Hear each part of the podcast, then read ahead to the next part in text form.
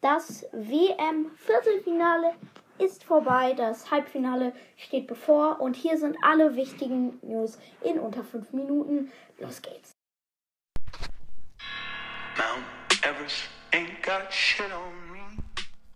Und ich wollte mich schon vorab entschuldigen, die Tonqualität ist heute ein bisschen schlechter, da ich mein äh, Mikrofon irgendwie verlegt habe.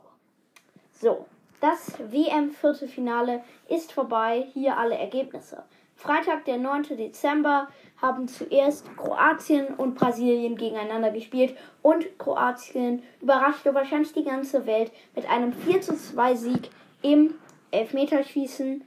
Äh, reguläre, äh, in der regulären Spielzeit stand es 1 zu 1 durch die Tore von Neymar und Petkovic. Äh, am Abend spielte dann die Niederlande gegen Argentinien. Äh, nach regulärer Spielzeit 2 zu 2. Es gab noch eine gelb-rote Karte für Denzel Dumfries. Argentinien gewann mit 3 zu 4, auch im Elfmeterschießen. Samstag, der 10. Dezember, äh, schockte dann Marokko mal wieder die Welt mit einem 1 zu 0 gegen Portugal. Portugal für einige auch einer der Favoriten. Die der Traum von Ronaldo gegen Messi im Finale in ihrer letzten WM ist leider geplatzt. Das Tor äh, machte El Nesiri. Und dann am Abend spielte noch England gegen Frankreich. Frankreich konnte das Spiel gewinnen mit 2 zu 1. Die Tore für Frankreich machten Chouameni und Giroud. Und Kane traf für England per Elfmeter, verschoss aber noch ein. Somit sind die Halbfinals am Dienstag, dem 13. Dezember, Argentinien gegen Kroatien und am Mittwoch, dem 14. Dezember, Frankreich gegen Marokko. Beide Spiele um 20 Uhr und beide werden im Free TV übertragen. Heißt, ihr braucht keine Magenta oder so einen Schmutz dafür.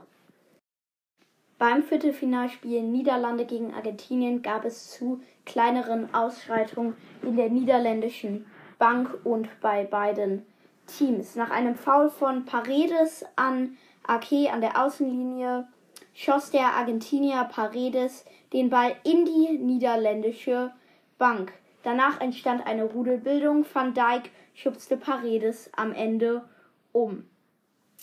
Ein paar Minuten danach äh, erzielte Wout Wechos das 2 zu 2 in der letzten Minute des Spiels und sicherte Niederlande somit das ähm,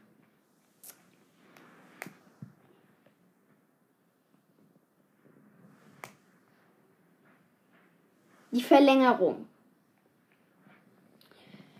Am Ende des Spiels kam es weiter zu kleineren Streitereien aber wie man mitbekommen hat, nichts wirklich Wildes. Und für Elfmeterschießen noch wichtig, äh, bei der Niederlande vergaben Van Dijk und Berghüst bei Argentinien am Ende noch Enzo Fernandes. Äh, und jetzt noch im Schnelldurchlauf die Statistiken. Äh, bei den Torjägern führt Mbappé wie auch äh, in den anderen äh, Folgen die Liste an mit fünf Toren in fünf Spielen. Auf Platz 2 folgt Olivier Giroud mit vier Toren in vier Spielen. Äh, mit, gleich auf mit Lionel Messi mit vier Toren in fünf Spielen. Die Scorerliste führt Mbappé mit sieben Scorern-Punkte an. Äh, äh, auf Platz 2 kommt Lionel Messi mit 6 Punkten und Platz 3 äh, Bruno Fernandes und Harry Kane jeweils mit 3 Punkten.